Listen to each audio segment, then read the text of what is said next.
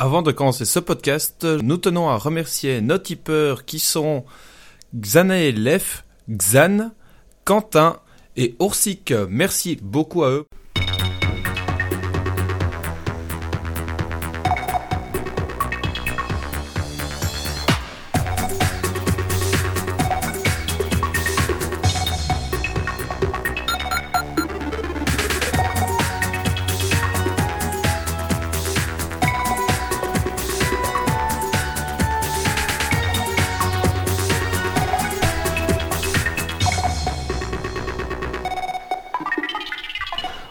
Ok, bonjour à tous, euh, chers auditeurs de Geeks League. Donc Bonsoir, ici, euh, bonjour. bonjour, oui, pas bonsoir, ça, ça nous change un peu de nos habitudes. Donc il y a beaucoup de bruit parce qu'on est en direct euh, de la Médine Asia. Euh, on a été euh, gracieusement invité par euh, le Prestars Café. hein. donc on avait déjà fait une émission euh, en direct de leurs locaux. Donc euh, Prestars Café, si vous n'avez pas suivi l'émission, je vous rappelle ce que ce que c'est, en quoi ça consiste. Donc c'est un café où vous pouvez avoir euh, accès à plein de jeux vidéo rétro, récents, modernes. Ça se trouve à la chaussée de Dinan à Namur et c'est vraiment un café très convivial, très sympathique. Et si vous aimez bien le gaming ou le rétro gaming, ben faites-vous plaisir. C'est vraiment un endroit que je vous recommande. Vous pouvez écouter l'an- l'ancien podcast. Ils ont de la bonne bière aussi. Ah oui, important, hein, tout à fait.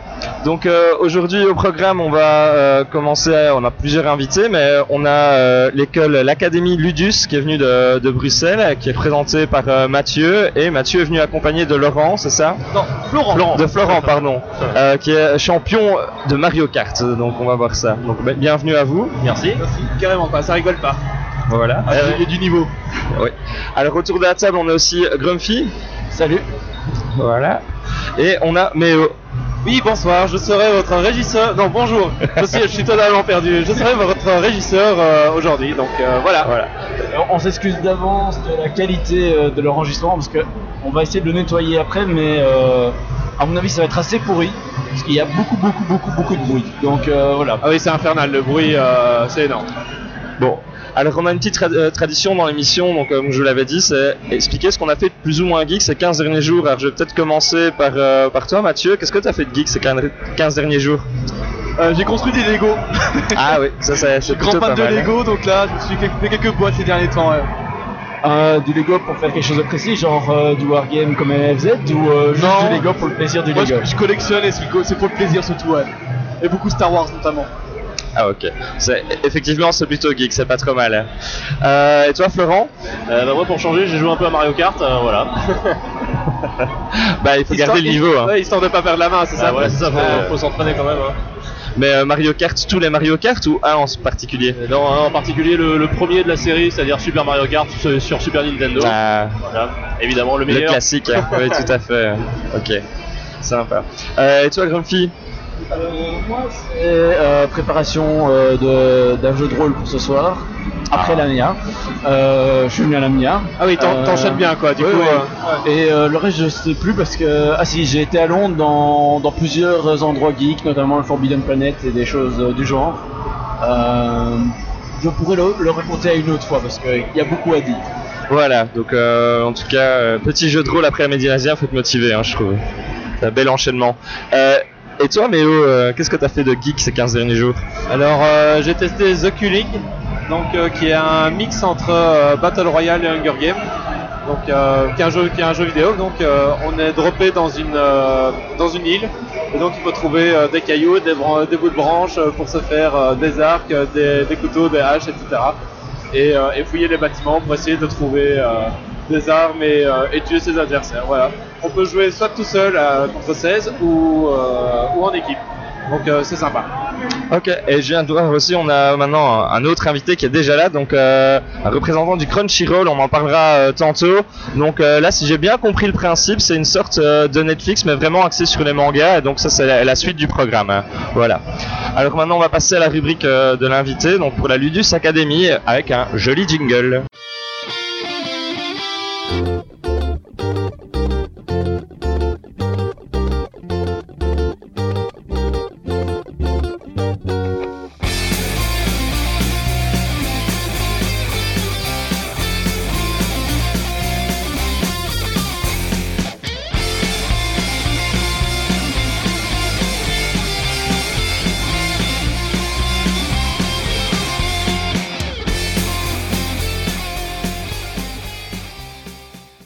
Alors, euh, bonjour, euh, donc merci euh, d'avoir pris le temps de, venir nous voir.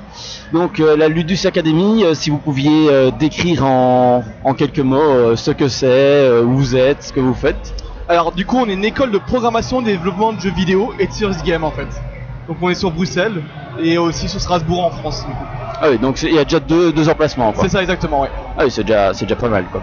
Et euh, c'est à destination de qui? C'est des, des gens qui sortent de, de secondaire ou qui sont en secondaire ou qui ont fait, euh, qui font ça en plus euh, des, des cours durant la, la journée. euh? Non c'est des gens qui sortent de secondaire donc du coup on est sur des licences et masters informatiques spécialité jeux vidéo. Donc c'est des formations de 2 ans, 3 ans et 5 ans. Ah oui, c'est c'est déjà pas mal. Quoi. Ah, Il y a pas mal de choses à voir aussi. Euh, et euh, c'est euh, en, en termes de, de, de prix, c'est dans, dans un prix normal d'une académie ou c'est comme des écoles privées avec des tarifs assez élevés ou c'est accessible? Alors nous on est, on est positionné comme une, une école privée. Donc euh, du coup c'est qu'on est sur une, euh, il faut compter à peu près les 4700 euros l'année. Donc par contre nos étudiants ils ont à peu près deux jours de cours par semaine et le reste des semaines ils travaillent sur des projets professionnels où ils peuvent travailler à côté, ce qui leur permet de pouvoir euh, Oui, donc ça, ça- c'est accessible, euh, voilà, à ceux qui, qui, qui le veulent vraiment. C'est ça. De toute Ok. façon, c'est le but, c'est d'avoir des étudiants motivés. euh, nous, en fait, on a des gens qui sont de tout âge. hein. En fait, on a des, gens de- des étudiants de 17 à 38 ans même, et des gens qui sont en reconversion aussi. Donc, on essaie de donner la chance à, au maximum de personnes. Ok, parfait. Euh, je, je, je perds mes mots avec le bruit. Euh, je vais poser quelques questions à, à l'autre invité qui est venu avec, donc à Florent. Euh, bonjour et merci aussi euh, d'être venu. Donc toi salut. tu es champion de Super Mario Kart du coup Ou c'est aussi de d'autres euh, sur d'autres consoles? Non, non, c'est seulement Super Mario Kart. Effectivement, je suis champion du monde pour, bah, pour la sixième fois maintenant. Euh, et du coup, effectivement, je me limite en, en grande partie à ce Mario Kart là, puisque ça demande beaucoup, beaucoup, beaucoup de temps d'entraînement pour vraiment arriver à un, à- à un tel niveau euh, sur un jeu. Donc, effectivement, j'ai pas pu euh, me mettre sur les autres, en tout cas, euh, pas, pas à ce point-là, quoi.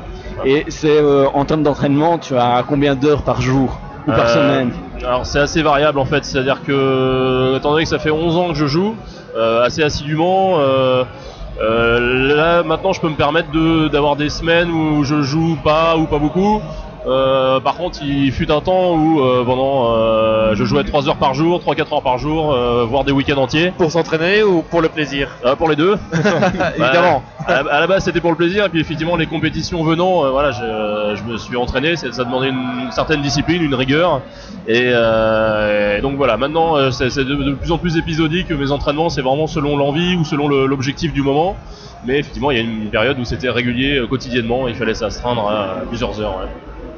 Et euh, en termes de tournoi, c'est tous les tous les combien de temps qu'il y a un tournoi euh, Alors pour Super Mario Kart, la grosse échéance, c'est une fois par an, c'est le championnat du monde. Euh, après, il faut, savoir qu'on a des petits tournois non officiels dans l'année où on se retrouve entre joueurs français pour notamment pour s'entraîner, hein, pour voilà, pour préparer un petit peu le championnat. Mais effectivement, c'est annuellement un championnat du monde qui a lieu traditionnellement en août et du coup qui cette année aura lieu à Strasbourg et qui sera organisé conjointement par la Fédération française de Super Mario Kart et par euh, le pôle événementiel de Ludus Academy, donc euh, Ludus Events. Ouais. Donc euh, c'est pour ça que vous êtes venus ensemble, parce que justement vous euh, êtes en, en relation euh, pour, pour ce tournoi-là. C'est ça. En fait, on de- donc en fait, il y a Ludus Academy qui est vraiment l'école, donc euh, le côté formation, et on a monté aussi maintenant depuis deux ans Ludus Events qui est le pôle événementiel de l'école. Et du coup, cette année, on organisera les championnats du monde Super Mario Kart à Strasbourg dans le cadre d'un festival qui s'appelle Start to Play. Et euh, justement, dans, comme il y a une école en France et une école en Belgique, euh, Ludus événement c'est aussi en Belgique et en France, ou pour l'instant c'est juste en France? Alors, c'est principalement à Strasbourg. Et on commence à faire des choses en Belgique. On fait aussi de l'échange entre les deux écoles. hein. Donc il y a des fois des jam sessions aussi qui sont faites entre les deux écoles. On essaie de faire le lien aussi. Bah, c'est deux capitales européennes. Donc c'est aussi, aussi le but de, de faire ça. Quoi. Ah ouais. Euh, Et alors, euh, je, je sais pas si tu viens de dire les dates, mais les dates donc, du championnat euh, de la finale, ce sera quand Alors ce sera euh, du 24 au 28 août 2016 à Strasbourg. Ok, très bien. et c'est accessible à tout le monde ou Alors euh, les, les, les champions du monde ce sera sur inscription et Alors, sur... euh, voilà, ce sera sur inscription. voilà. Effectivement, il faudra. Alors, ceux, pour ceux qui le souhaiteraient s'inscrire, alors il faut d'abord avoir un certain niveau tout de même. Évidemment, hein, voilà. c'est pas n'importe qui. Et euh, faut, il faut aller sur notre site internet, donc ffsmk.org. Ok. Il y, a- il y a toutes les infos euh, sur le, le prochain championnat et sur les championnats passés d'ailleurs. Et le public peut venir Le public est Bien justement encouragé à venir au Ok, contraire. très voilà, bien, ouais. cool. Comme dit, ce sera dans le cadre d'un festival où il y aura plein d'autres choses, il y aura des gaming zones, il y aura les- d'autres compètes, euh, il y aura plein d'animations en fait. Ah ouais, Nice. c'est très chouette quoi. Euh, vous êtes les bienvenus si vous voulez venir les gars. Eh ben, euh, on verra ce qu'on fait en nous. Ouais. Euh, pourquoi pas Mais euh, en tout cas, vacances. faut, faudra pas oublier de nous laisser euh, le- l'adresse exacte du, du site de l'événement, comme ça on le mettra sur le, le billet euh, sur notre blog. Comme ça, ça permettra aux gens d'aller voir, parce que parfois en audio on n'entend pas toujours bien les adresses. Donc, Bien euh, sûr. Voilà. Ah ouais. Euh, en, je reviens à la Ludus Academy. En termes de, de cours, il y a, y a des cours sur tout ce qui touche aux jeux vidéo, ou plus à la programmation même, ou c'est aussi la 3D, la musique, c'est... Alors du coup, euh, nous vraiment les cours c'est vraiment de la programmation, du développement, du game design, du level design, donc tout ce qui vraiment englobe le jeu vidéo. Euh, tout ce qui est plutôt graphisme, 3D, ça on n'y touche pas parce que c'est encore autre chose, hein, c'est d'autres métiers aussi. Mais on leur fait sous forme de workshop aussi, donc c'est vrai que tous les trimestres il y a des workshops spécialement, le, donc on parlait de sound design, des choses comme ça aussi. Euh, et on a aussi donc du coup euh, la partie Serious Game. Alors qu'est-ce que le Serious Game aussi? Parce que tout le monde ne connaît pas forcément non plus. C'est quelque chose qui est en pleine expansion en ce moment. C'est toute la partie qui est pas faite pour se divertir en fait. Donc c'est les jeux sérieux. Oui, c'est pour, pour la formation, pour la le côté pédagogique, c'est ludifier les choses. Et donc là on est amené à, travailler dans différents domaines, la médicale, euh, for- la formation, le ça peut être différents sujets. euh, voilà.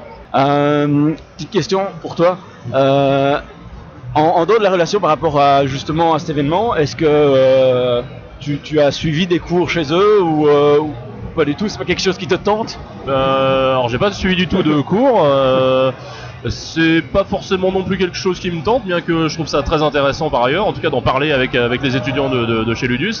Euh, non non, on a été, on a été, enfin moi j'ai été en lien avec avec Ludus il y, a, il y a un an et demi maintenant parce qu'ils avaient organisé justement leur premier événement qui s'appelait Start to Play, enfin, leur premier événement de d'envergure voilà, ouais. Assez, notable à Strasbourg. Et, euh, du coup, c'est comme ça qu'on on a été mis en contact et qu'en plusieurs mois après, on a décidé d'or- d'organiser le, championnat du monde euh, conjointement. Ah.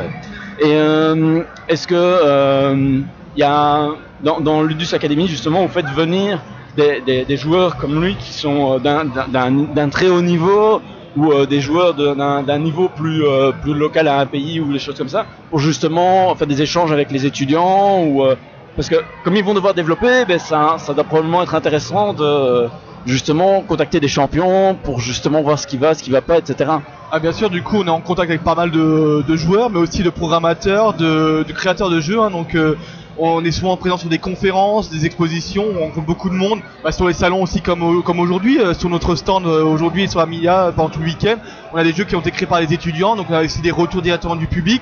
Et c'est ça qui est intéressant au niveau de l'échange. Et Florent même chose, bah, il a pu euh, discuter avec pas mal d'étudiants sur pas mal de jeux. Donc c'est ça qui est aussi euh, l'échange et le, retour direct en fait du public ou, de pro. hein.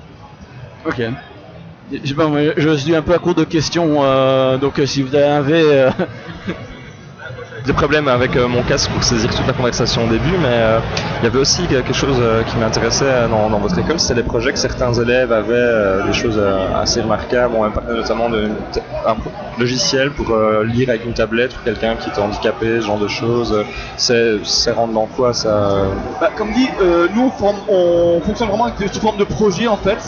Donc les étudiants ils ont deux jours de cours et demi par semaine et le reste de la semaine ils travaillent sur des projets professionnels qui sont en collaboration avec des partenaires institutionnels, privés, des banques, ça peut être n'importe qui, des, la, fa- la fac, euh, les, les hôpitaux. Et donc là il y a ce projet là, il y a, on, a, on a fait un projet qui s'appelle Mesago qui est en fait la détection du suicide. Alors c'est vrai que quand on parle de jeux sérieux, on peut aller dans les, des sujets très, euh, très intéressants. Et là sur le stand, par exemple aujourd'hui on a aussi Mes- euh, l'Odysseo. Odysseo c'est un jeu de plateau à la base qu'on a adapté en fait en jeu, en jeu, de, en jeu vidéo. D'accord. Et du coup on est en train de, de faire sur Wii U.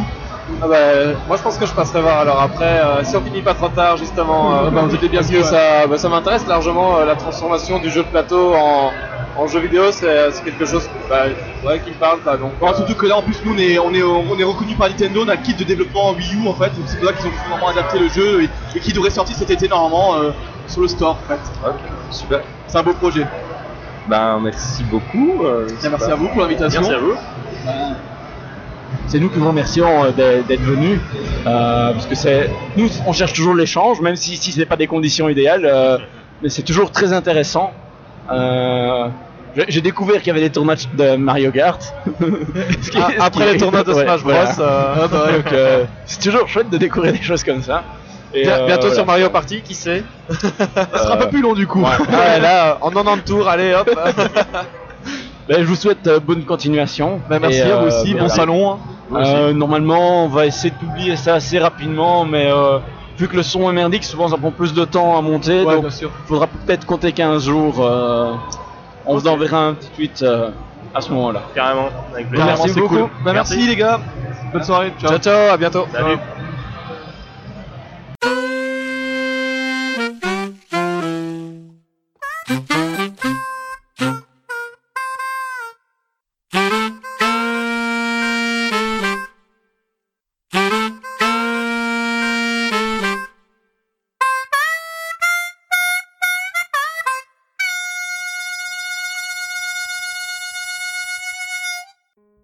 bonjour à toi, euh, donc Olivier, qui vient de Crun... Crunchyroll. Crunchyroll. Donc, euh, je t'invite à te présenter un petit peu, à, à dire ce que tu fais. euh, voilà. C'est tout simple. En quelques mots d'abord. Crunchyroll, c'est une sorte de Netflix de l'animation japonaise. C'est-à-dire qu'on va proposer sur un support entièrement dématérialisé des séries, des programmes euh, qui passent à la télévision au Japon. Ce sont surtout des dessins animés, des animés et quelques dramas, des séries live et qu'on diffuse ensuite en version originale sous-titrée français euh, pour nos abonnés. euh, voilà. Et dans un délai très très court puisque le challenge c'est d'arriver à proposer un épisode seulement une heure après sa diffusion au Japon à la télévision. Ah ouais, ok. Et euh, en termes de, contenu, c'est du contenu exclusif ou c'est du contenu qu'on peut retrouver éventuellement sur d'autres plateformes? Est-ce qu'il y a une sélection particulière qui est faite? Hors euh, le fait que ce soit euh, de l'animé euh, japonais En fait, tout est possible, tout est affaire de négociation. Dans l'ensemble, chaque plateforme a plutôt des exclusivités, c'est-à-dire que les séries qu'on va retrouver chez nous, on les verra pas ailleurs. Euh, en tout cas, en termes de, diffusion en streaming euh, sur, euh, sur Internet ou sur une plateforme. Mais il arrive parfois qu'on partage une licence. Je pense notamment à la dernière série de Gundam que vous allez retrouver chez nos concurrents de Wakani, mais également sur une plateforme qui s'appelle Daisuki, qui est un consortium de plusieurs sociétés japonaises. Donc voilà, en fait, c'est juste des questions de négociation.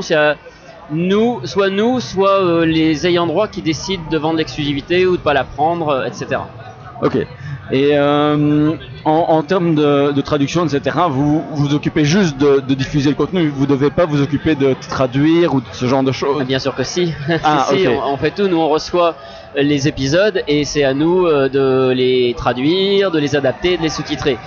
Je vois venir la question. En une heure, comment faites-vous pour les sous-titrer en je, je une me, heure je me doute que vous recevez les épisodes à l'avance ou en tout cas les scripts. Voilà, exactement. Bah. C'est l'avantage d'être une plateforme officielle et pas des contenus officieux diffusés euh, un petit peu partout sur Internet. Évidemment, nous on travaille en amont avec euh, les ayants droit puisque nous signons, nous achetons les licences pour diffuser ces séries.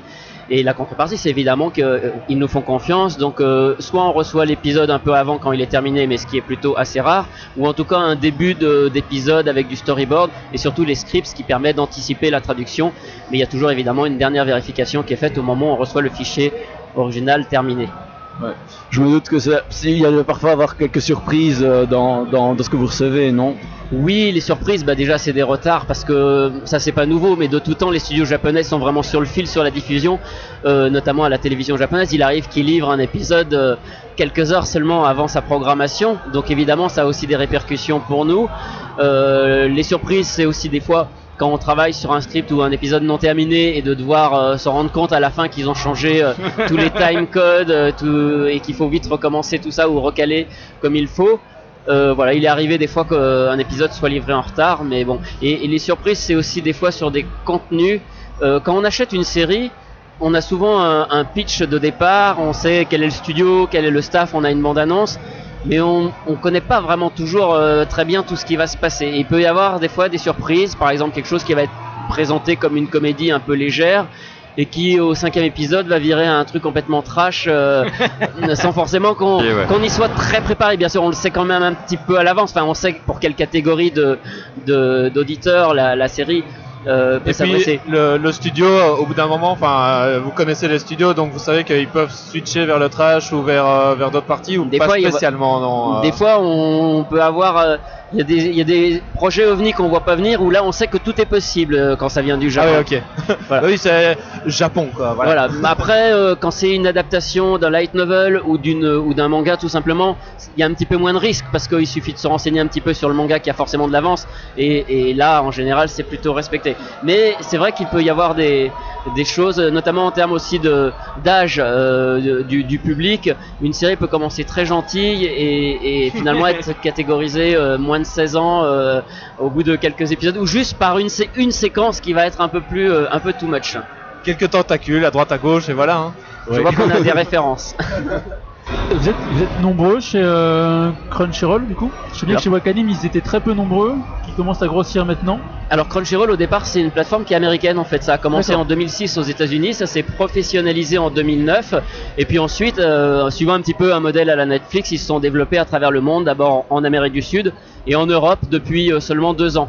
Donc quand on parle de staff, évidemment euh, il y a un gros staff, il y a une centaine de personnes euh, au siège à San Francisco qui font tourner euh, toute la plateforme, etc. L'équipe francophone, elle se compose de deux personnes à plein temps, dont moi-même qui m'occupe un peu du développement et de, du relationnel professionnel euh, en Europe, France, Belgique, euh, Suisse, et euh, d'une de ma collègue Nelly qui s'appelle, pardon, qui s'occupe des réseaux sociaux et du contact plus direct avec les fans. Et puis pour traduire toutes les séries qu'on propose euh, chaque semaine, il y a à peu près entre 30 et 40 personnes qui travaillent, mais là qui sont des externes et des pigistes. donc la plupart en Euh, freelance. c'est, euh, Voilà, des du- Nous, on fait 20, 20 simulcasts, c'est-à-dire 20 séries en simultané avec le Japon par saison. Donc ça veut dire que chaque semaine, vous avez 20 épisodes différents.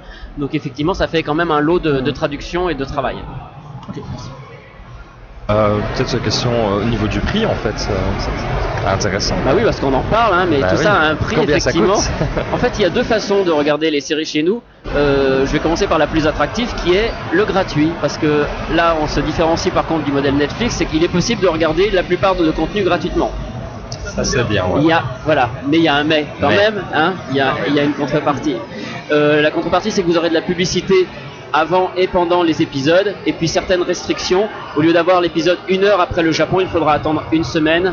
Oui, normal. Après, Voilà. c'est une offre gratuite, donc forcément. euh, Et sinon, effectivement, il y a un système par abonnement à 4,99€ par mois, et qui permet donc d'avoir l'épisode tout de suite, sans pub, avec un niveau de HD élevé, et un confort, on va dire, c'est plus une question de confort, de visibilité.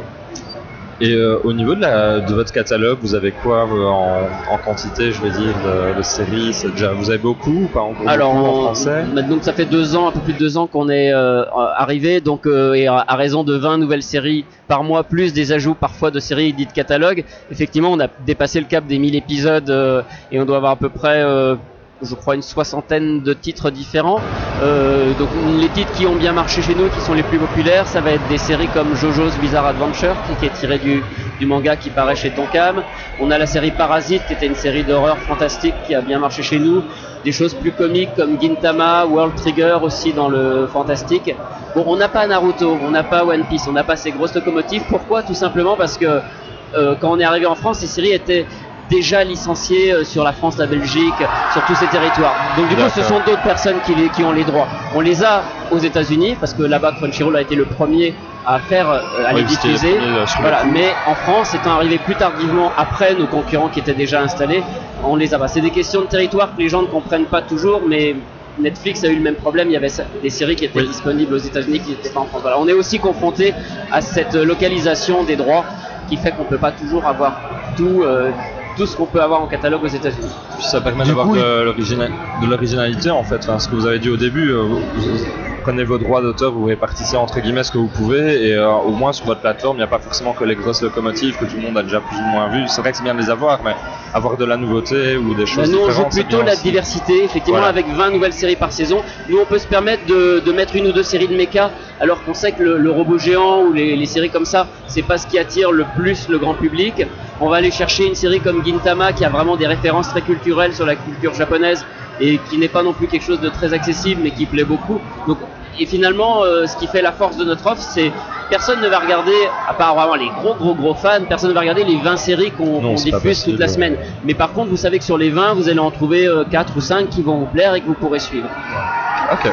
Euh, du coup, c'est vous qui gérez les licences derrière. Donc, enfin, entre guillemets. Donc, j'imagine qu'il y a des, des piratages, etc. C'est vous après qui allez voir les. Genre les, les Wawa, comment ça s'appelait là Les producteurs. Mais non, les, euh, les mecs, qui- les forums de, les forums de Warez Oui. en leur disant faut censurer les machins, etc. Comment ça se passe du coup? Euh, effectivement, donc euh, il est bon de le rappeler, euh, nous, nous, pour diffuser nos séries, on les achète, on paye les droits aux producteurs japonais pour avoir les droits de les diffuser en streaming. Donc c'est vrai que la diffusion illégale en Varese ou les gens qui piratent euh, tout simplement nos, nos épisodes et qui les diffusent euh, illégalement ou en tout cas librement, nous ça nous pose souci. Donc euh, comme nos concurrents, on en est venu à faire des actions. Aujourd'hui, on, on discute, on essaye de discuter avec les sites qui nous piratent. Euh, malheureusement, c'est pas toujours possible. Le dialogue est, est pas toujours amorcé dans, dans, dans ce Dialoguer cas-là. avec euh, Kevin, 14 ans, ça doit être difficile des fois. ouais. Voilà, mais bon, euh, ce que je voudrais dire, c'est que oui, on a fait quelques actions pour faire retirer euh, nos, épisodes. C'est avant tout pour défendre nos droits, pour défendre les droits des gens qui produisent ces séries, parce qu'il faut le rappeler que quand c'est diffusé en Varese, euh, les ayants droit, les producteurs, les auteurs ne touchent rien sur cette diffusion. Euh, et, mais ce n'est pas que ça, on fait aussi du, du préventif, du didactique.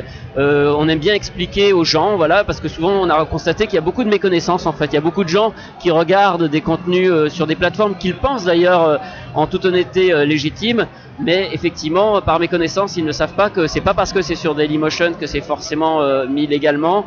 Et il y a des sites aussi de, de Varese qui sont très beaux, qui sont très bien faits et qui ressemblent vraiment à des sites professionnels. Donc voilà, il y a une partie de répression parce que malheureusement on est obligé de passer par là si on veut défendre nos séries.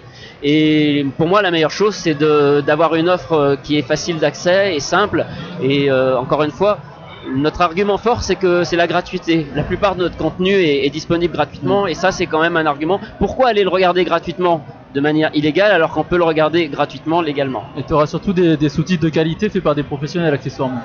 Ça, c'est vous qui le dites et Sans- je vous en remercie parce que ça aussi, c'est une, une des raisons qui est souvent Ah, avancée si- que si- les gens n'aiment pas les sous-titrages des plateformes officielles. euh, Bah, J'espère pour vous que c'est des professionnels qui bossent pour vous, sinon c'est un peu inquiétant. Ouais. on, on a en tout cas cette vocation de proposer euh, des sous-titres de qualité professionnelle. oui. Moi, je voulais euh, poser une petite question justement par rapport à, à t'as dit au problème de licence, par rapport à d'autres, euh, à des concurrents. Est-ce qu'il est arrivé que, par exemple, euh, dans un pays vous ayez la licence et puis dans un autre pas, et que du coup euh, vous êtes euh, deux concurrents à avoir la même série mais pas dans les mêmes langues? Oui, alors mais je vais prendre l'exemple euh, de l'attaque des Titans. Par exemple, l'attaque des Titans, effectivement, on l'a eu aux États-Unis, on ne l'a pas en France. Mais par contre, on ne peut pas le regarder depuis la France. Euh, euh, l'attaque des Titans est disponible. Vous allez tomber sur la fiche de l'attaque des Titans sur notre site, mais il y aura un petit message qui vous dira très gentiment que malheureusement cette série n'est pas accessible depuis depuis la France, depuis la Belgique, en tout cas de- depuis l'endroit où vous vous situez. Par contre, parfois il arrive, il y a un exemple sur Naruto, par exemple Naruto, on a les droits, donc on- vous pouvez le regarder depuis la Belgique, mais vous pouvez le regarder qu'en sous-titré anglais. Vous pouvez pas le regarder en français parce que on a le droit de le diffuser, mais que euh, qu'avec des sous-titres anglais. Enfin, on a le droit de reprendre nos épisodes sous-titrés anglais et de les mettre à disposition, mais les droits en sous-titré français appartiennent à EDN.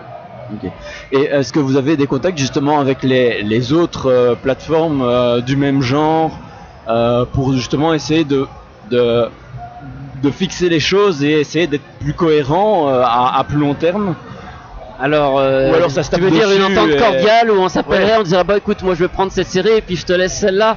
Malheureusement, ça se passe pas vraiment comme ça. Non, on discute pas de de, de nos stratégies et en tout cas des séries qu'on veut avoir. En plus, Crunchyroll, c'est un petit peu particulier. Moi, mon rôle, il est de remonter les faire remonter les informations sur ce qui pourrait être intéressant sur le marché francophone. Mais c'est pas moi qui achète directement les séries. Ensuite, on a un bureau au Japon qui traite directement toutes les questions de droit en direct avec les, les producteurs. Donc, non, il y a quand même une concurrence plutôt assez féroce, euh, notamment sur euh, le territoire francophone, sur, euh, sur les droits, surtout sur les bonnes séries. Euh, par contre, il y a un sujet sur lequel on discute ensemble et sur lequel on s'entend, c'est sur le piratage. Et il est déjà arrivé qu'on essaye d'initier des, actions communes ou en tout cas de partager des infos, parce que là-dessus, on a vraiment tous à y gagner. Aujourd'hui, notre plus gros concurrent, ce ne sont pas justement d'autres plateformes, mais c'est vraiment les gens qui regardent de manière illégale et sauvage nos séries. Mais euh, dans le monde du manga animé, en général, enfin de ce que j'entends, c'est que les boards euh, qui font les, sous-titres et qui partagent illégalement les choses, souvent ils le font parce qu'il n'y a pas le contenu. Enfin, en tout cas, il y a quelques années, c'était comme ça. Je ne sais pas si c'est encore le cas maintenant. Et donc, je sais qu'il y a quelques années, quand le début du, streaming euh, manga est arrivé, il arrivait souvent que les boards euh, arrêtaient de diffuser des choses et disaient justement, ben voilà, tel fournisseur officiel va prendre la relève, euh, aller chez eux. Je sais pas si c'est encore le cas maintenant. Mais en fait, oui, oui. euh, en fait, il y a un petit peu tout dans ce monde-là. Le, le, le fansub, c'est pas tout noir ni tout, tout blanc. Euh, vous avez des gens effectivement qui, qui font ça par passion, déjà qui sous-titrent eux-mêmes leur série, qui font leur propre traduction, qui font leurs sous-titres. C'est- un gros travail et, et qui effectivement le font parce que des contenus sont pas accessibles. Alors je cherche pas à les légitimer. Normalement, c'est pas mieux que de que de sous-titrer des contenus. C'est quand même s'approprier un contenu qui leur appartienne pas. Mais effectivement, il y a une certaine forme de respect quand ils apprennent que ça va être licencié euh, quelque part. Ils se disent bon bah voilà notre travail il s'arrête là, on, ne le fait pas ou on ne le fait plus. Euh, voilà. Et après, il y a des gens qui n'en ont rien à fiche, qui veulent absolument le faire, qui ont décrété que de toute façon, même si ça sortait euh, quelque part, c'était mal fait, que c'est pas pour enrichir des grosses sociétés. Donc, il se trouve tout un tas d'arguments pour continuer à diffuser leur série. Et il y a encore un autre de- degré, c'est effectivement les gens qui ripent tout purement et simplement nos épisodes. Et là, il n'y a même plus de travail de sous-titrage. Là, on est vraiment dans une diffusion. un- on s'approprie un contenu pour le diffuser, voire même pour euh, générer des bénéfices, parce que ce sont des sites qui font beaucoup, beaucoup de vues. Et euh, la question se pose, voilà, euh, à qui profite euh, toute la publicité qu'on peut voir aussi sur ces sites. interpellant en tout cas. Voilà, une autre manière de regarder. Et c'est vrai que moi je trouve l'argument qui est vraiment intéressant, c'est si on sait qu'on peut le regarder gratuitement euh, et que ça ne dérange personne, bah là il n'y a plus aucune raison euh, de ne pas le faire. Voilà. Ou à moindre coût du coup. hein. C'est comme Netflix, tu payes 10 balles par mois pour un catalogue énorme. Il y a un moment où c'est pas besoin de te casser la tête que le contenu est disponible, il n'y a pas de raison de ne pas payer 5 euros par mois pour un contenu. Ou euh, je sais pas, après, problème dans ce genre de contenu c'est qu'il y a énormément de plateformes, énormément de contenus différents. Donc après, si tu dois payer euh, chez Wakanim, chez Crunchyroll, chez machin chose pour avoir tout le catalogue, ça commence à être compliqué. Et à partir du moment où les catalogues sont accessibles à des prix euh, raisonnables, il n'y a pas de raison. C'est démocratique là, hein, 5 euros, je trouve c'est très correct. Après, il faut voir oui, comment, comment sont rémunérés du coup là-dessus les producteurs. Est-ce que c'est legit par rapport au, au contenu, etc. C'est comme la musique en ligne. Est-ce que les artistes sont rémunérés correctement, etc. Mais c'est un autre débat du coup. C'est un modèle qui, n'a encore pas fait ses preuves. Il faut voir que c'est quelque chose qui existe depuis peu. Euh, et en tout cas, malgré tout, c'est une alternative. S'il n'y avait pas eu ce modèle-là, aujourd'hui, euh, tout serait diffusé illégalement avant les circuits traditionnels que représente et que représente encore, que représentait la, la télévision et le marché de la vidéo. Donc, de toute façon, il est inéluctable et euh, il permet déjà, en tout cas dans un premier temps, de répondre à ça et d'apporter une offre légale dans un secteur qui s'était pendant de nombreuses années développé de manière un petit peu sauvage, justement parce que les, Japonais ont mis beaucoup de temps en fait à, comprendre et à admettre que, ça existait et à, proposer des solutions et à accepter que leur série soit diffusée en streaming. Moi, je me demandais euh, s'il y avait. euh, je reviens sur euh, les différentes plateformes et l'accord potentiel en- entre elles. C'est est-ce que à plus long terme, on pourrait imaginer des licences sur plusieurs plateformes en même temps. Parce que souvent, si on, est un vrai fan, on se dit que si on a payé une licence chez euh, trois ou quatre plateformes, ça commence à faire cher. Alors qu'à la base, le but c'est que ce soit quelque chose d'accessible. Euh, Est-ce que à, à plus long terme, on pourrait imaginer des, des licences qui vont couvrir plusieurs plateformes euh, et voilà, et peu, après, peu importe comment vous vous arrangez, mais est-ce qu'il y a des choses comme ça qui sont en discussion euh... Je pense que c'est une évolution possible et en fait les États-Unis qui sont un petit peu en avance sur nous justement sur le streaming et sur euh, ce genre de plateforme le font déjà beaucoup plus. Il y a beaucoup plus de séries qui ne sont pas aux États-Unis que sur Crunchyroll mais que vous allez retrouver sur d'autres plateformes et ça va à d'autres plateformes spécialisées et parfois à des plateformes généralistes comme Netflix justement. Donc je pense aussi que c'est quelque chose qui arrivera assez rapidement en Europe et où on pourra effectivement, ça répondrait à ce problème de pourquoi être obligé de souscrire à plusieurs plateformes pour suivre des programmes. Finalement, ce qui ferait la différence après, ça sera plus la qualité du service et, et, euh, peut-être un, un- un catalogue, euh, un fond de catalogue qui là-dessus, en tout cas, se jouera et pas forcément sur les dernières séries. La guerre ne fait que commencer, quoi.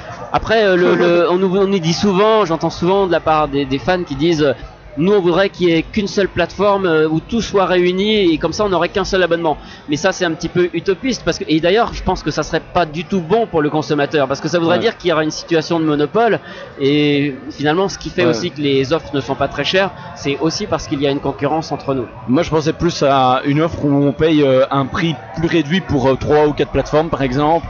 Euh, donc un abonnement multiplateforme en fait, plutôt que euh, une plateforme où il y aurait tout, parce qu'une plateforme où il y aurait tout, j'y crois pas trop. en Moi non plus. Non, mais je pense qu'il y a, une- je pense que tu as une, une idée de start-up à monter là, c'est bon. hein. Tu peux monter ton truc. euh, le méta abonnement euh, plateforme de streaming, il y a un truc. Hein. Après, tu vas négocier ouais, des accords avec une différentes plateformes pour payer 2 euros moins cher. Et puis, un abonnement à 30 balles qui réunit 5 plateformes différentes. Voilà. Moi, J'ai plus de questions. Bah moi non plus. Hein. Ben, je te remercie d'être euh, venu présenter. Merci Tu beaucoup. sais ouais. rappeler l'adresse? L'adresse, elle est toute simple, c'est crunchyroll.com. Ok, parfait. Bah, c'est noté. Merci beaucoup.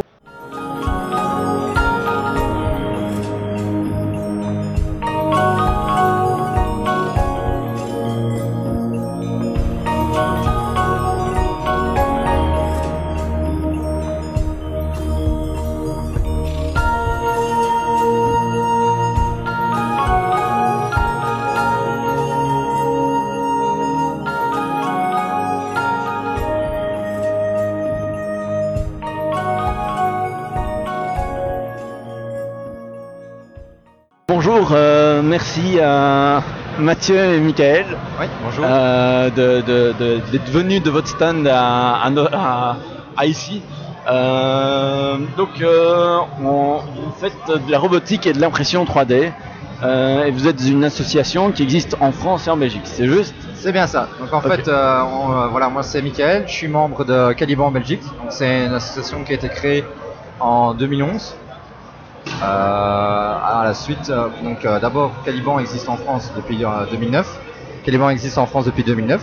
Donc après, on a créé l'association jumelle en Belgique en 2011.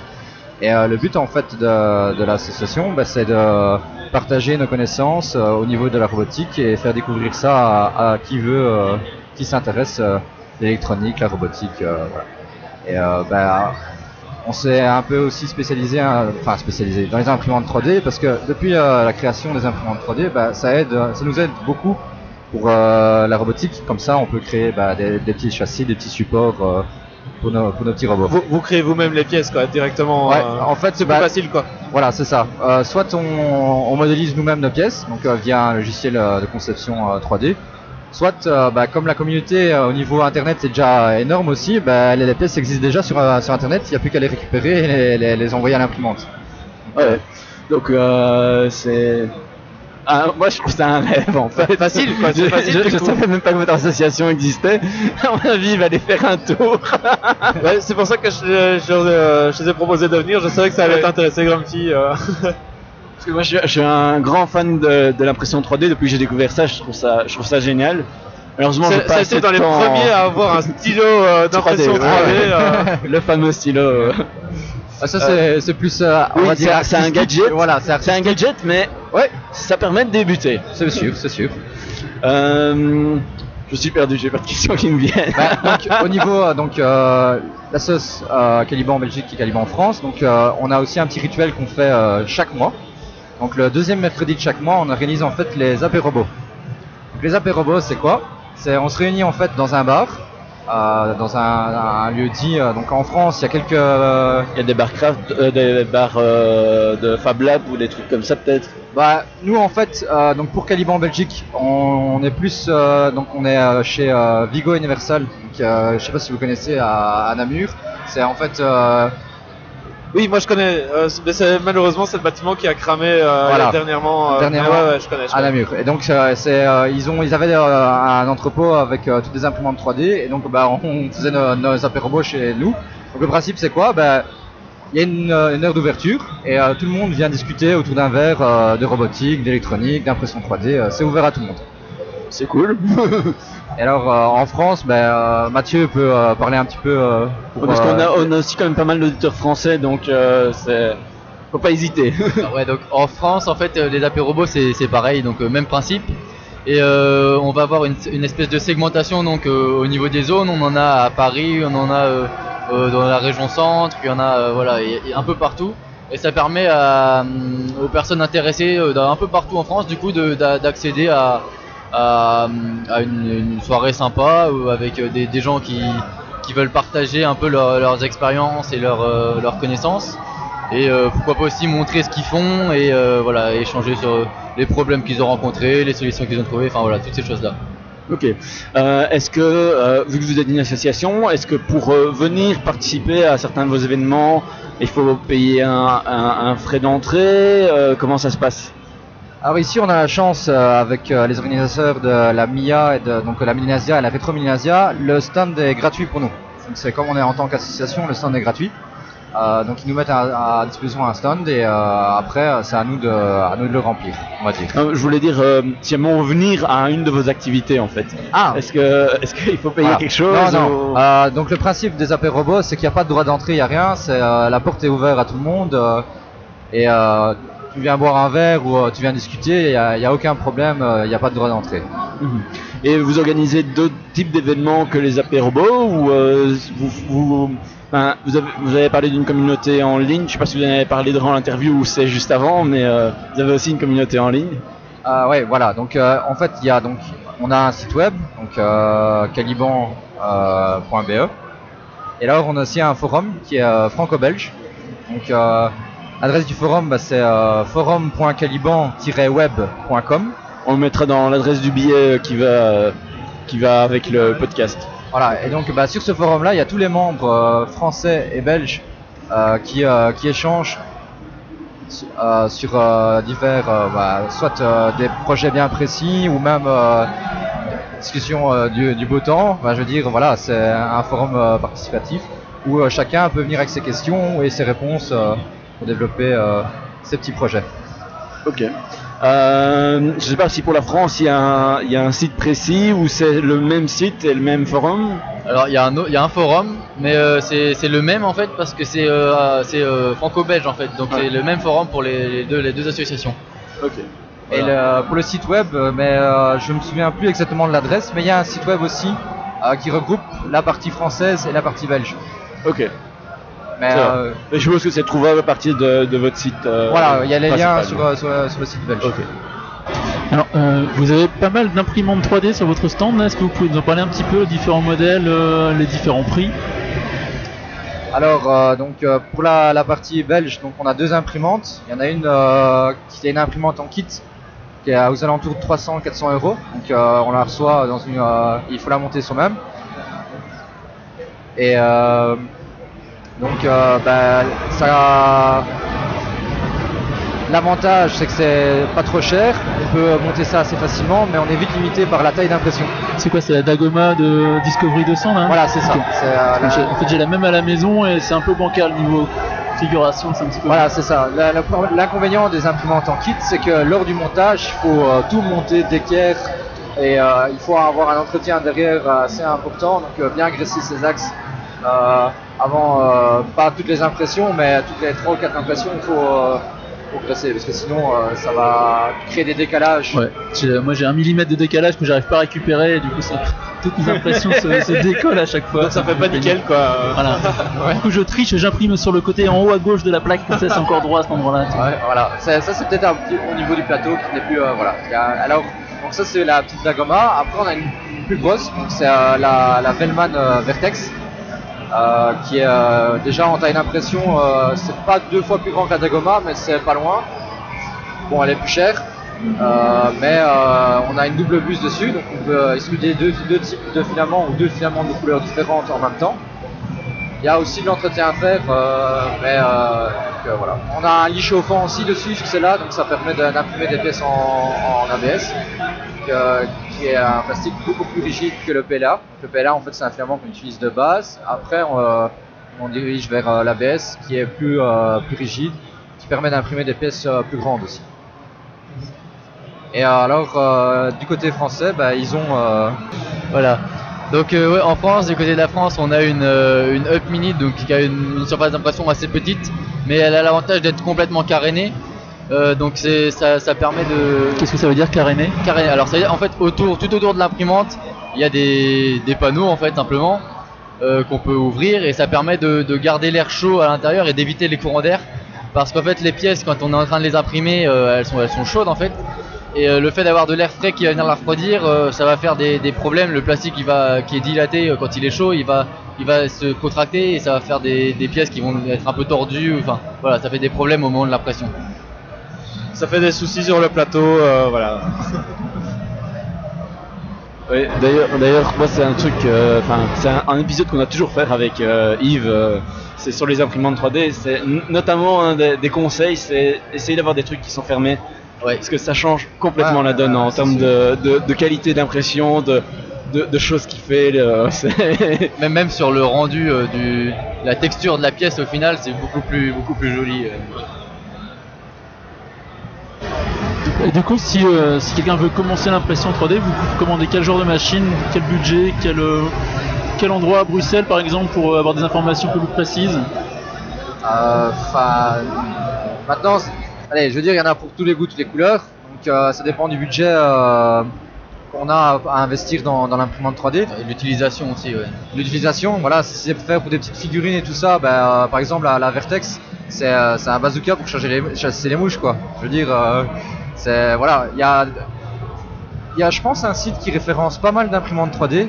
euh, où il y a- 3D point- les imprimantes 3D.fr, je pense. euh. Voilà, où euh, là en fait il y a déjà beaucoup de descriptifs sur tous les types d'imprimantes et alors ben, en fonction de ce qu'on veut faire, ça peut déjà aider à choisir l'imprimante qu'on qu'on utilisera. Après, pour, euh, je pense que le, le mieux, si on veut commencer dans l'impression 3D, le mieux c'est pas forcément d'acheter directement une imprimante, mais plus peut-être de se rapprocher d'une, bah, d'une association ou de, quel- de quelqu'un qui a, qui a une imprimante 3D pour euh, voir déjà faire des essais, tout ça. Pour, pour tester avec enfin, le, le- comment dire, pour tester avant de pouvoir se mettre Voilà, vraiment, voilà. quoi, ouais. Voilà, et avoir son retour d'expérience aussi. Oui, voilà, exactement. Parce que ça, euh, voilà, c'est jamais facile de débuter. Et, euh, bon, je me souviens, là, nous, on a donc on a acheté une des premières imprimantes 3D.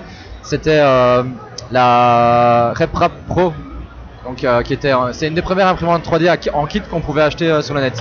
Et euh, tu peux reproduire une grosse partie quand même des, des pièces. Temps, les RepRap, tu peux produire beaucoup plus de pièces, mais. Voilà, c'est ça. Mais du coup, c'était une, ma- une- un- enfin, c'était tout jeune et tout ça. Et euh, la structure, bah, c'était tige filetée. Donc, euh, du coup, pour mettre euh, tout d'équerre, bah, c'était voilà. c'est- En total, on a eu plus ou moins trois grosses bonnes journées pour la monter.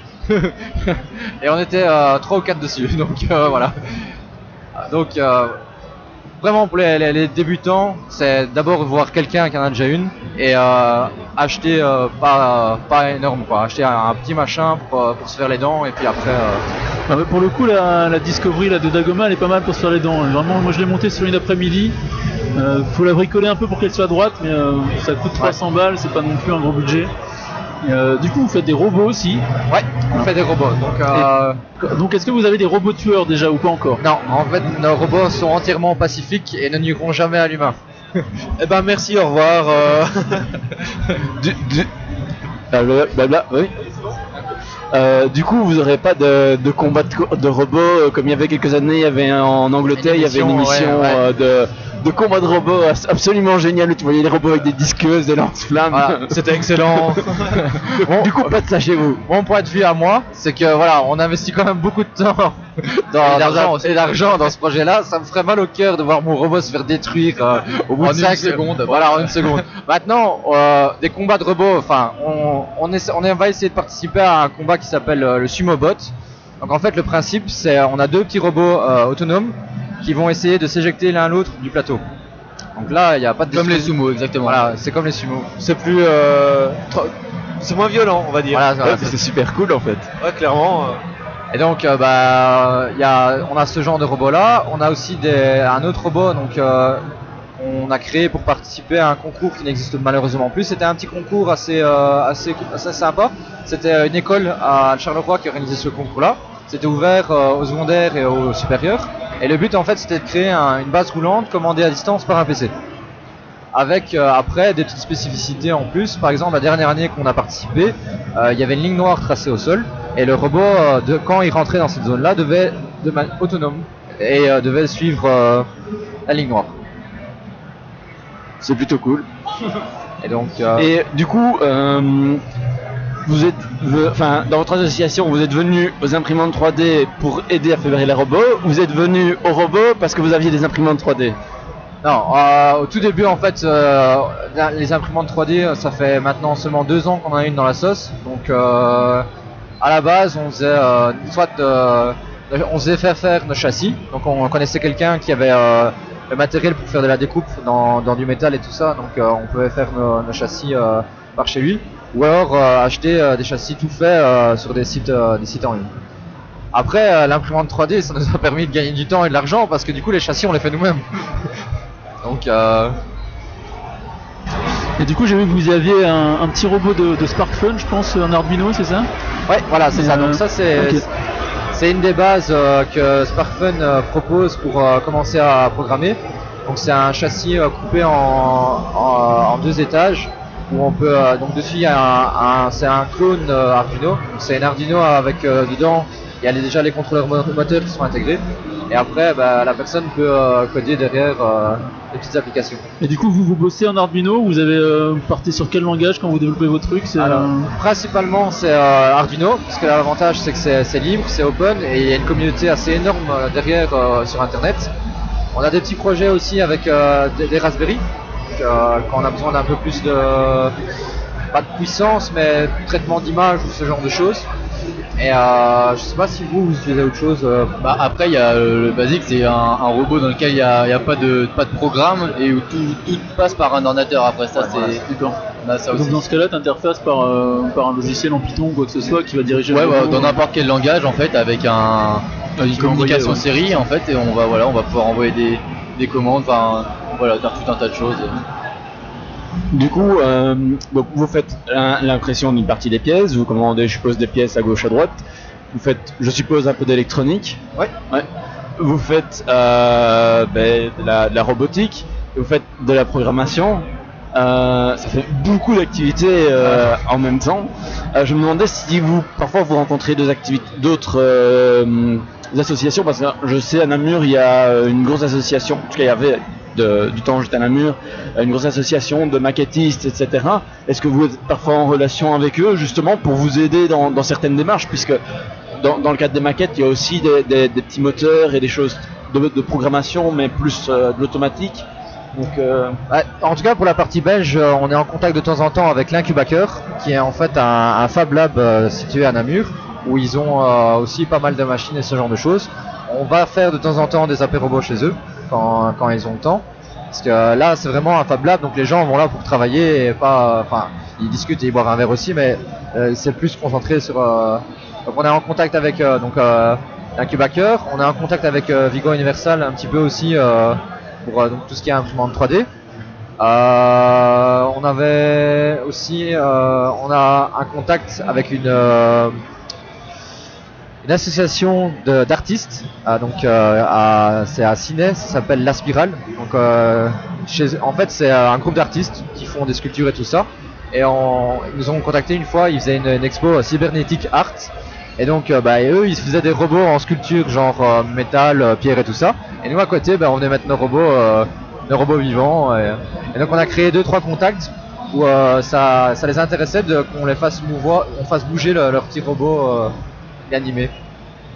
Et en France, euh, c'est pareil, vous avez des échanges avec d'autres associations ou... Ouais, alors euh, bah faut savoir que ce qu'on utilise en robotique, donc tous les tout ce qui est moteur, tout ça, c'est des choses qui servent en modélisme. Tous les servomoteurs, c'est des choses qu'il y a dans, dans tous tous les n'importe quelle maquette de modélisme, ils ont des servomoteurs et c'est le même genre en général de le même genre de moteur qu'on utilise. euh, ça se trouve au même endroit, c'est exactement la, la même chose quoi. Donc forcément, c'est des choses qui des, de- deux environnements différents qui au final se, se croisent et et on est souvent oui, amené à rencontrer des personnes dont c'est le domaine principalement et euh, on échange là-dessus et voilà. Euh, question euh, tarif un peu. Du coup, moi j'ai tendance à acheter du matos à quelques centimes sur eBay, du matos chinois pas cher. Je fais des, grosses têtes, des gros yeux déjà. Du coup, vous avez des, des bonnes adresses pour acheter du matos, des composants, etc. Pas trop cher? Ou comme moi, vous achetez sur eBay? Ouais bah enfin, sur eBay ou AliExpress, ça, ça vient de Chine à chaque fois en fait c'est- c'est vraiment le, là où c'est le moins cher après euh, Ok, il y a- si il y a- ça casse, c'est pas grave, euh, ça coûte 20 centimes. Oui, si ça casse, après il y a, y a toutes les qualités. C'est parce qu'on on entend souvent dire que ouais, ça, ça vient de Chine, donc c'est c'est tout pourri, mais en fait, euh, il y a- c'est comme partout, il y a toutes les qualités. Ouais. Quoi. Si on prend le moins cher, forcément, ça- Généralement, c'est fabriqué en Chine, il y a une marque au-dessus après. Voilà, c'est ça, voilà, c'est cher. ça, c'est exactement ça.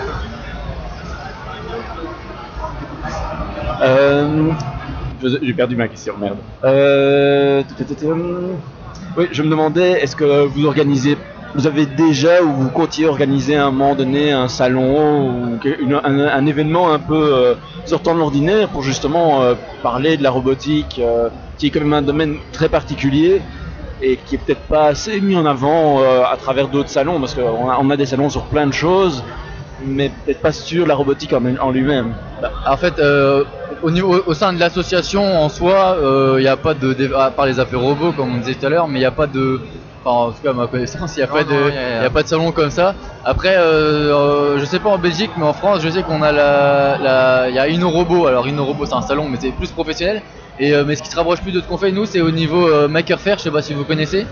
Ouais, je vois l'idée. Alors la Maker Faire, voilà, il n'y a pas que de la robotique, mais c'est là qu'on va trouver plein de plein de personnes qui vont bidouiller sur de, bah, de l'électronique, de la programmation. Enfin voilà, c'est beaucoup plus euh, hobby, on va dire, que, que, que professionnel. Et vous jamais, pour la Belgique, pensé à aller au FOSDEM par exemple Parce qu'il y a, tout ce qui est euh, la, programmation par rapport à tout ce qui est euh, Linux embarqué, des choses comme ça. Mais vu que vous faites avec des cartes Arduino, des Raspberry Pi, ça peut peut-être être intéressant pour vous faire connaître. Je ne sais pas si euh, il il y a un but derrière de vous faire connaître à part euh, par, d'autres et euh, mieux représenter euh, le fait de, jouer avec des robots, de, faire euh, découvrir, parce que c'est quand même beaucoup de disciplines différentes, donc euh, c'est assez intéressant euh, pour les gens qui aiment chipoter. Ah, c'est sûr que bon ici on a eu la en fait l'histoire euh, Caliban elle a déjà débuté depuis 2011 mais au niveau salon on a commencé que depuis deux ans grâce à la Retrominiasia d'un d'un membre qui avait des, un contact avec le, le code manga donc qui eux avaient déjà un stand à la Retrominiasia donc on a réussi à rentrer dans le, le cercle de Retrominiasia Melinasia maintenant si on peut euh, se faire euh, enfin se faire inviter sur euh, d'autres événements c'est sûr que c'est un bon un Mais, le FOSDEM, je pense à ça parce que comme je sais qu'il y a déjà l'embarqué, à mon avis, venir avec des robots, ça devrait pas poser de problème, mais ça, il suffit simplement de, de demander. Donc, vu que c'est le, le, FOSDEM, en fait, c'est un, événement qui a lieu à Bruxelles une fois par an, début février en général, où c'est euh, sur tout ce qui est euh, libre et open source. À la base, c'était lié au logiciel, mais maintenant, il y a, on parle d'imprimante, on parle de plein de choses différentes. Donc, il y a peut-être moyen que vous ayez une petite place là-bas. Et, ben, à mon avis, je pense que ça peut être vraiment cool euh, de, de vous y voir, quoi. Euh, Nous, on cherche quand même à, pas à gagner en reconnaissance, mais à se faire connaître et pouvoir partager Oui. nos. Oui, justement, c'est ça. Enfin, je, je parle à ça hein, après. Vous faites ce que vous Ouais, voulez, mais hein, mais c'est- c'est- Je pense que, enfin, moi, je, c'est quelque chose qui a toujours euh, intéressé. Et quand j'étais plus jeune, je trouvais rien. Ah non, ça c'est. Et euh, donc j'ai j'ai toujours été frustré par rapport à ça. Euh, mais Ah, euh, voilà. c'est- Au début, en fait, chacun bricolait dans son garage et puis euh, voilà. Euh, je sais pas si vous avez encore des, des choses à, à évoquer, des choses à partager. Bah, nous, on organise donc euh, le fameux AP Robot. Le, le- Oui, c'est quand le prochain? Alors, le prochain, c'est le 16 mars, donc c'est mercredi prochain. Ça se passe euh, dans le Réplication, Center, donc c'est euh, rue Rogier, numéro 61. On est là à partir de 18h. Et en France, peut-être euh, des, des prochaines dates? Alors en France, le, le dernier a eu lieu, c'était mercredi là, donc c'est dans, dans un mois finalement, et donc c'est, euh, crois qu'on n'a pas encore le lieu, on n'est pas encore sûr du lieu. Bah après, c'est- comme j'ai dit, il y a plusieurs éditions un peu partout, mais euh, poursuite de Paris, je sais pas où il est, euh, où il sera la semaine. Ok, donc le plus simple sera d'aller sur le Voilà, site. sinon sur, Ouais, voilà, sur, le Facebook, site et alors euh, Facebook, je Voilà. crois qu'il y a une page AP Il y a Robot une page qui recense ouais. tous les AP robots en France et en Belgique. C'est ça. Voilà. Ok. Je sais pas si Marius a peut-être encore des questions. Euh, c'est bon pour moi. En tout cas d'être venu. Bah, merci à vous de nous avoir euh, invités. Euh, voilà, merci. Merci beaucoup. Et donc on se retrouve euh, à nouveau dans 5 petites minutes, euh, cette fois avec euh, le gestionnaire du Prestart Café, pour savoir bah, comment, comment toute l'organisation et la tenue du stand s'est déroulée. À toutes.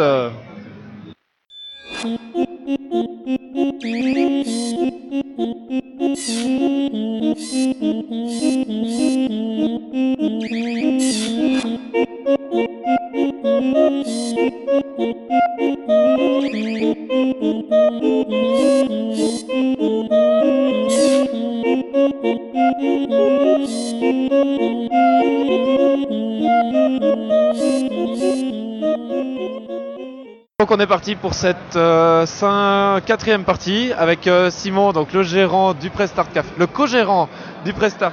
ouais. Un, des, Un- un des un des gérants. gérants du Prestart euh, Café, ben, pour euh, qui va nous parler un peu de l'organisation, de comment tenir un stand, de comment euh, monter un stand, euh, tout ça. Non, pas du tout, mais euh, Non, c'est la grosse galère en fait. voilà. Donc euh, on- vous aussi apprenez à faire un stand à la MIA. euh, Des stands avec pour les nuls, Allez, un- faites un stand pour les nuls. Ouais, ouais. À toi. Eh ben, alors, euh, ben nous en fait, on a été un peu invités comme ça, pic-ploc. euh, je me souviens qu'à l'époque, euh, on avait dit avec Steve et moi, on s'était dit, euh, ouais, ce serait bien qu'un jour, tu sais, on fasse partie de la MIA ou un truc comme ça, dans quelques années ou quoi. Et puis deux mois après l'ouverture du Prestart, on, on nous contacte, on dit, hey, euh, ça vous intéresse pas d'avoir un stand à la MIA et tout? Ouais, ça fait vachement plaisir, je dis pas le contraire, mais tu t'imagines, toi, organiser un stand où il y a 70 000 personnes qui passent sur le week-end, ça fait deux mois qu'on est ouvert, quoi. Enfin, je veux dire, c'est un truc de fou, quoi. Donc euh, ouais, ça a été, on l'a quand même fait, on s'est quand même lancé dans le truc, mais euh, c'était vraiment, euh, c'est- super compliqué en fait comme organisation parce qu'il faut, faut transporter tout matos. Faut savoir que normalement t'as le choix en fait ici à prendre les chaises qu'ils te proposent eux ou des choses comme ça, du matos qu'ils te proposent eux et tout. Nous on a tout ramené du café parce qu'on voulait que ça représente vraiment l'image du café, tu vois. On voulait pas que ça d'avoir des chaises où t'as le cul dur ou des trucs du genre. On voulait vraiment que ce soit confortablement installé quoi. Normalement par exemple il aurait dû Comme quand on est au café, quoi. Vraiment Voilà. bien posé. Voilà, c'est ça, euh. c'est ça. Il euh, manque les bières. Ouais, et, et pourtant j'avais demandé voir si on pouvait pas servir des trucs, hein, mais euh, je me suis un peu remballé gentiment, mais mais normalement par exemple, tu vois, il aurait dû y avoir beaucoup plus de canapés. Euh, les canapés, par exemple, on devait en avoir trois ou quatre. Euh, en définitive, euh, le temps a fait qu'on n'a pas su tous les amener, parce qu'on a dû se faire euh, deux, deux trajets sur la journée pour revenir à Bruxelles, apporter du matos, des choses comme ça. Enfin bref, c'est- c'est- c'était vraiment le bordel, quoi. Donc euh, c'est vraiment pas évident en fait. On s'imagine que c'est facile, mais non, en fait, pas du tout. Et euh, quand on arrivé devant le stand, en plus, on arrivé, tous les autres, ils étaient plus ou moins déjà bien installés, tu tout machin. Nous, on arrivait, il y avait encore rien. Putain, on a vu la taille du stand, on s'est dit, mais qu'est-ce qu'on va foutre sur le stand, Mais qu'est-ce qu'on fout ici, quoi? On s'est même dit, c'est pas possible, on va repartir, quoi. On va, rentrer, quoi. Et euh, du coup, euh, parce que nous, on a aussi parfois des galères en termes de transport, parce qu'on a quand même déjà pas mal de matos. Mais euh, pour, pour venir, vous avez loué un camion, une camionnette, ou euh, euh, enfin, y, il y a quand même Ouais, euh, bah des- là- des, canapés et tout, donc. La, la petite anecdote, c'est que normalement, on était censé louer un camion, tu vois, pour venir. Prendre tout le matos, venir en camion, faire un seul déchargement, on était tranquille. Mais j'ai explosé ma bagnole dans un sanglier lundi, tu vois. Donc, résultat des courses, je me suis retrouvé sans bagnole parce que j'avais. Évidemment, sinon c'est pas drôle. Hein. Ah bah oui, bah ouais, en plus, pour rajouter une couche, j'avais arrêté l'omnium, tu vois, genre, comme ça tu l'exploses bien pour toi. Eh bah ouais. Voilà, et hop. Et euh, donc, il a fallu trouver un, moyen de déplacement, et je me suis dit, bah, euh, tant qu'à faire, autant acheter une camionnette pour la société, tu vois. Et comme ça, on sera quitte de louer un camion euh, pour la MIA. Alors ouais, c'était une très bonne idée à, première vue, mais la différence entre un camion et une camionnette, c'est que tu mets vachement moins dedans, tu vois. Donc, résultat des courses, on a commencé à devoir se dire, bah putain, il va falloir faire deux, trois, ou peut-être voire quatre trajets pour tout amener. Et résultat des courses, le temps ne permettait vraiment pas d'emmener quatre trajets à Bruxelles, donc on en a fait que deux, on a amené le maximum qu'on pouvait en deux trajets. Euh, je te cache pas que la, camionnette et la, petite bagnole de mon frère étaient blindées au taquet, hein, elles étaient posées, mais euh, voilà, en gros, voilà, on a pris donc une camionnette qu'on a mise sur la société pour le faire. Euh, maintenant, c'est plus pour repartir, ça va être la merde parce que tu dois être garé avant 18h dans l'enceinte. Si tu viens après 18h, tu dois être sur le parking C. Il faut savoir que le parking C, il est, à, je sais pas moi, à 5 ou 600 mètres. Est trop loin. Voilà, il est trop loin. Donc, ce qui fait que euh, si jamais. euh, on, on aura droit qu'à un chargement en fait. Tout le reste, Ah il ouais, faudra le- se, se taper à pied jusqu'à jusqu'à l'autre parking quoi. Donc. euh, Oh, champion quoi. Donc on va plutôt embarquer euh, tout ce qui est canap et tout ça sur le premier trajet, je crois. Parce que... D'accord. Au final, ici, vous avez un stand qui fait à peu près 20 mètres carrés, plus ou moins Euh, non, hein, t'as. Plus que ça euh, Ouais, ouais, ouais. ah, D'après le papier, c'est 54 mètres carrés. Ok, quoi. donc je sais pas du tout, je sais pas Donc, compter. euh, Mais euh, finalement, vous avez fait un petit coin un petit peu cosy en fait, avec euh, il y a quoi Il y a trois canapes, du coup, deux canapés. Ouais, euh, normalement on aurait dû avoir, euh, on aurait dû avoir normalement la place de l'affiche Prestart qui aurait pas dû être là, elle aurait dû être à un autre endroit. On aurait dû avoir un rétroprojecteur et tout machin, mais bon. Ça Ouais, c'est ça, ça, ça c'était dans la théorie quoi. hein. Dans la pratique, franchement, c'était pas réalisable en aussi peu de temps. Non, il fallait une puis après, là- structure, il fallait tout, Ah oui. pas faisable. Quoi. Ce sera pour la prochaine édition. Ouais, Et ouais, là, on voit, carrément. on voit déjà sur le, sur le stand de 54 mètres carrés, quand t'as déjà des, des gens qui jouent, des gens derrière, plus des gens sur le tas, ça fait déjà du monde.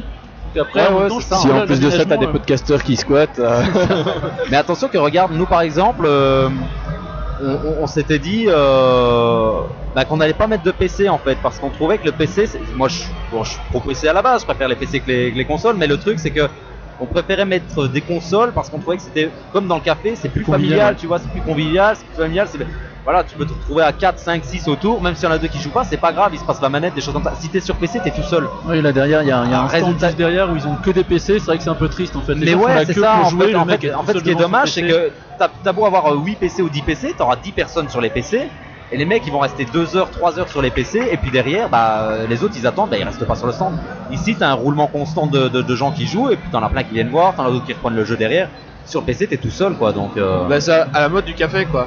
Voilà, c'est Bah, ça, c'est vraiment, ça, euh, c'est ça, ouais, qui est cool quoi. C'est l'ambiance café mais Voilà. à la Mia quoi. Voilà, nous on a un peu paniqué en arrivant parce qu'on s'est dit merde, on a que 3 salons, quoi, on a que 3 télés, t'en as des, ils ont, ils ont des 15, 20 télés. Ils ont peut-être plus de budget aussi. Du coup, ouais, c'est clair aussi. Et puis faut pas oublier que nous on a un café, on n'est pas une société Ouais, de jeux bah vidéo non plus. Ouais, Donc, clairement, euh, quoi.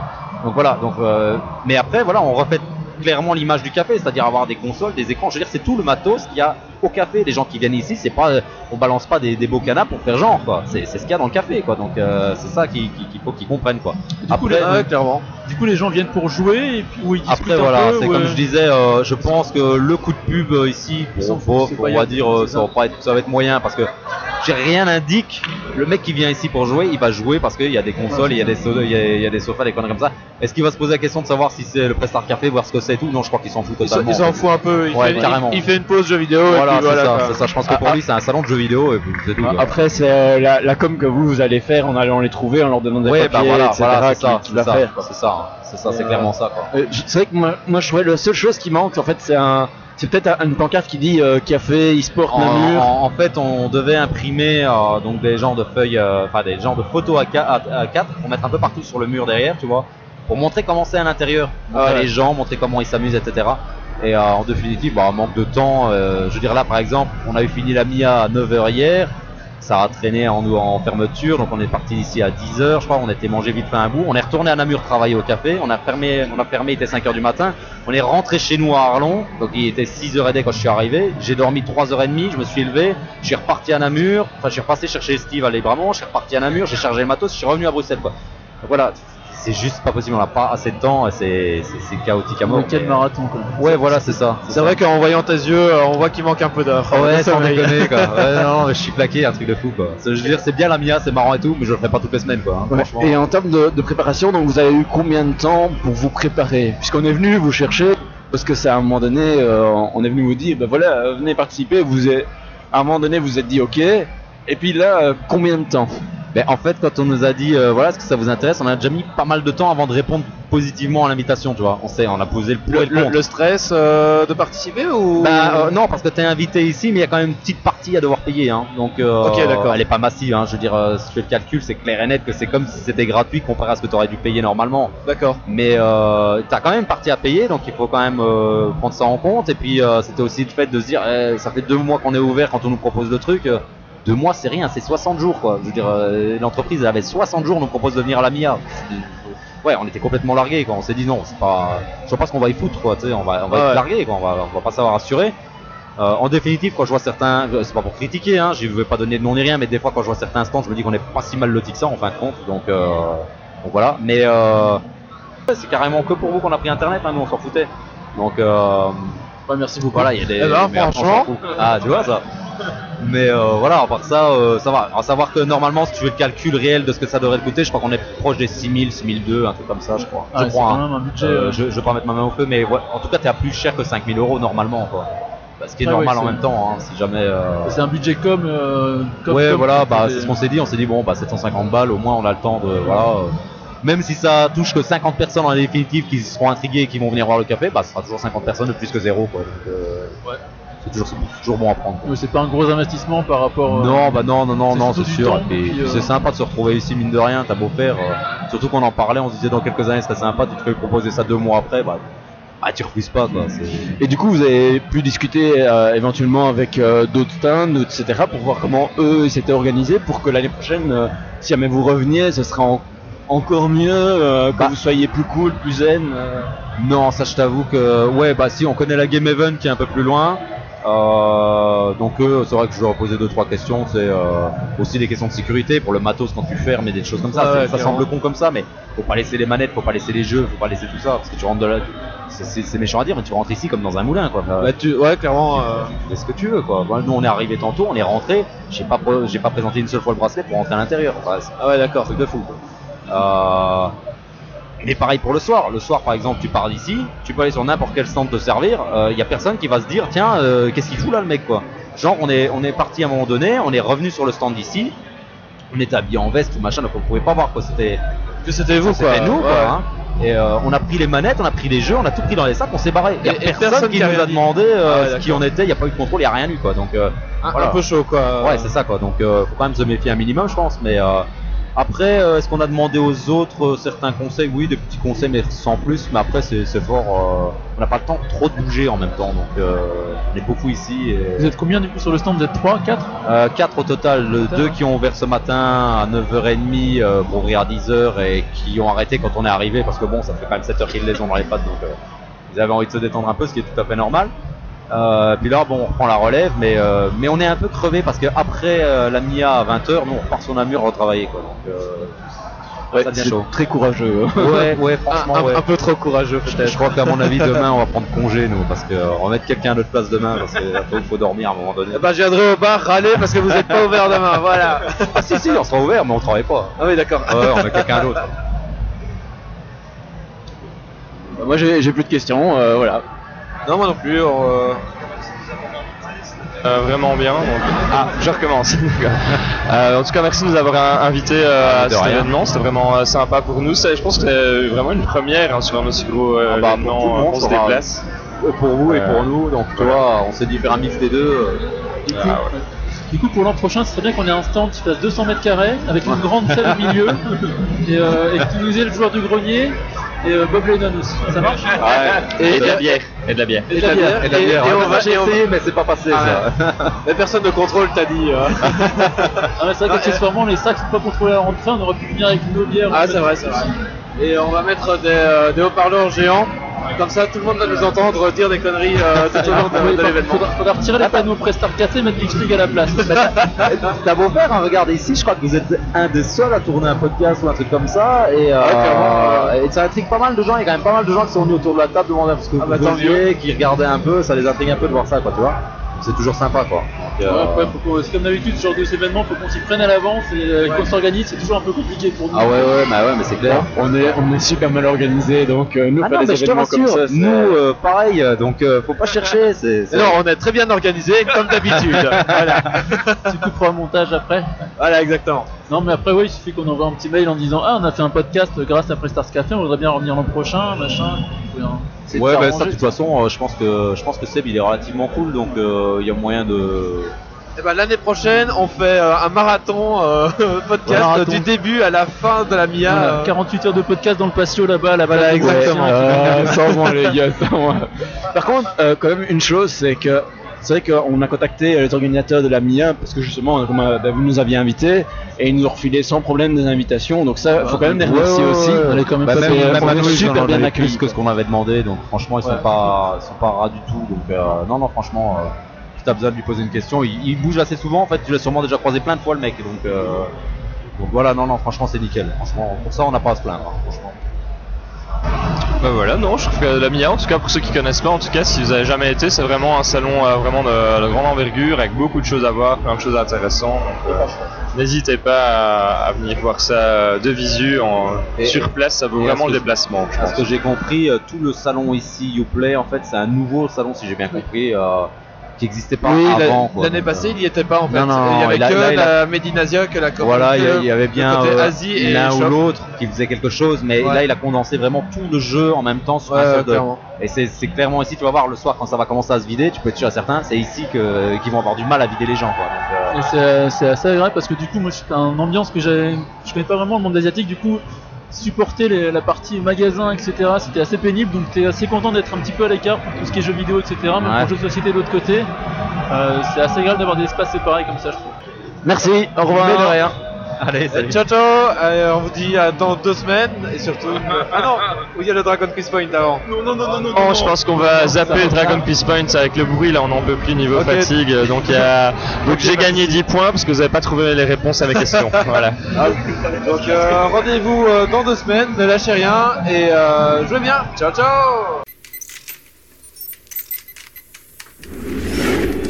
Alerte. Dépressurisation atmosphérique. Évacuation immédiate du personnel. Evacuation order. Evacuation order.